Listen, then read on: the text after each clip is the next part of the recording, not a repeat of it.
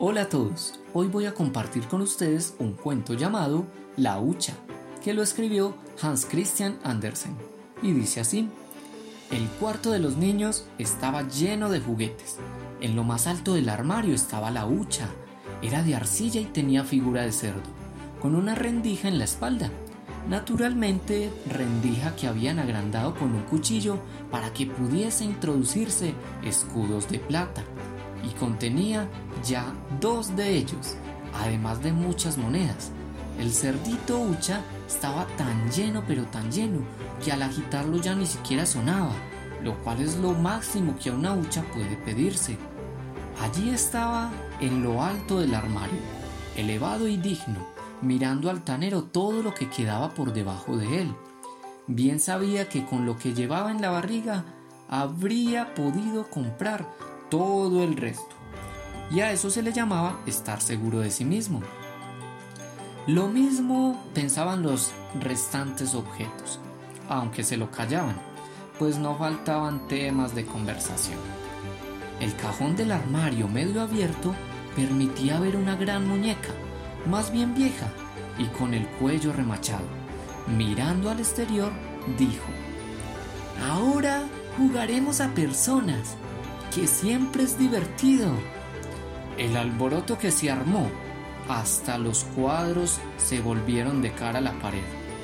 Y pues bueno, bien sabían que tenían un reverso, pero no es que tuvieran nada que objetar.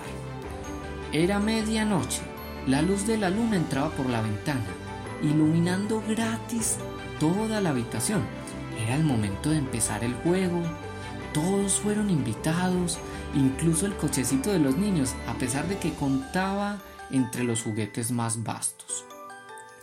Cada uno tiene su mérito propio, dijo el cochecito. No todos podemos ser nobles. Alguien tiene que hacer el trabajo, como suele decirse. Así que el cerdo Ucha fue el único que recibió una invitación escrita estaba demasiado alto para suponer que oiría la invitación oral, así que no contestó si pensaba o no acudir, y de hecho no acudió. Si tenía que tomar parte en la fiesta, lo haría desde su propio lugar, que los demás obraran en consecuencia. Y así lo hicieron. El pequeño teatro de títeres fue colocado de forma tal que el cerdo lo viera de frente. Empezarían con una representación teatral, luego habría un té y finalmente un debate general. Pero comenzaron con el debate. El caballo columpio habló de ejercicios y de pura sangre. El cochecito lo hizo de trenes y vapores, cosas todas que estaban dentro de sus respectivas especialidades y de las que podían exponer con conocimiento de causa. El reloj de pared habló de los mimos de la política. Sabía la hora que había dado la campana, aun cuando alguien afirmaba que nunca andaba bien. El bastón de bambú se hallaba también presente, orgulloso de su anillo de latón y de su pomo de plata, pues iba acorazado por los dos extremos.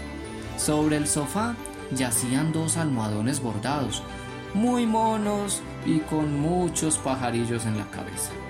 La comedia podía empezar pues. Se sentaron todos los espectadores y se les dijo que podían chasquear, crujir y repiquetear según les viniera en gana, para mostrar su regocijo. Pero el látigo dijo que él no chasqueaba por los viejos, sino únicamente por los jóvenes y además sin compromiso. Pues yo lo hago por todos, replicó el cohete.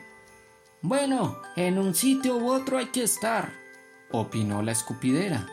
Tales eran pues los pensamientos de cada cual mientras presenciaban la función.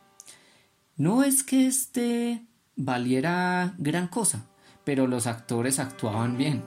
Todos volvían el lado pintado hacia los espectadores, pues estaban construidos para mirarlos solo por aquel lado y no por el opuesto. Trabajaron estupendamente, siempre en primer plano de la escena. Tal vez el hilo resultaba demasiado largo, pero así se veían mejor. La muñeca remachada se emocionó tanto que se le saltó el remache. Y en cuanto al cerdo hucha, se impresionó tanto, tanto, y también por lo que pensó hacer algo en favor de uno de los artistas.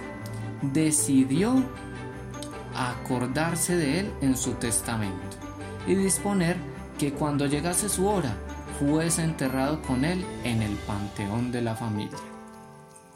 Se divertían tanto con la comedia que se renunció al té, contentándose con el debate simplemente. Esto es lo que ellos llamaban jugar a hombres y mujeres. Y no había en ello ninguna malicia, pues era solo un juego. Cada cual pensaba en sí mismo y en lo que debía pensar el ser. Este fue el que estuvo incluso pensando por más tiempo, pues reflexionaba sobre su testamento y su entierro, que por muy lejano que estuviesen, siempre llegarían demasiado pronto. Y de repente Cataplum. Se cayó del armario y se hizo mil pedazos en el suelo, mientras las monedas saltaban y bailaban. Las piezas menores gruñían, los grandes rodaban por el piso, y un escudo de plata se empeñaba en salir a correr mundo. Y salió lo mismo que los demás, en tanto que los cascos de la hucha iban a parar a la basura. Pero ya al día siguiente había en el armario una nueva hucha, también en figura de cerdo. No tenía aún ni una moneda en la barriga, por lo que no podía matrarquear, en lo cual se parecía a su acentuadora y antecesora hucha. Todo es comenzar, y con este comienzo pondremos punto final al cuento. Fin.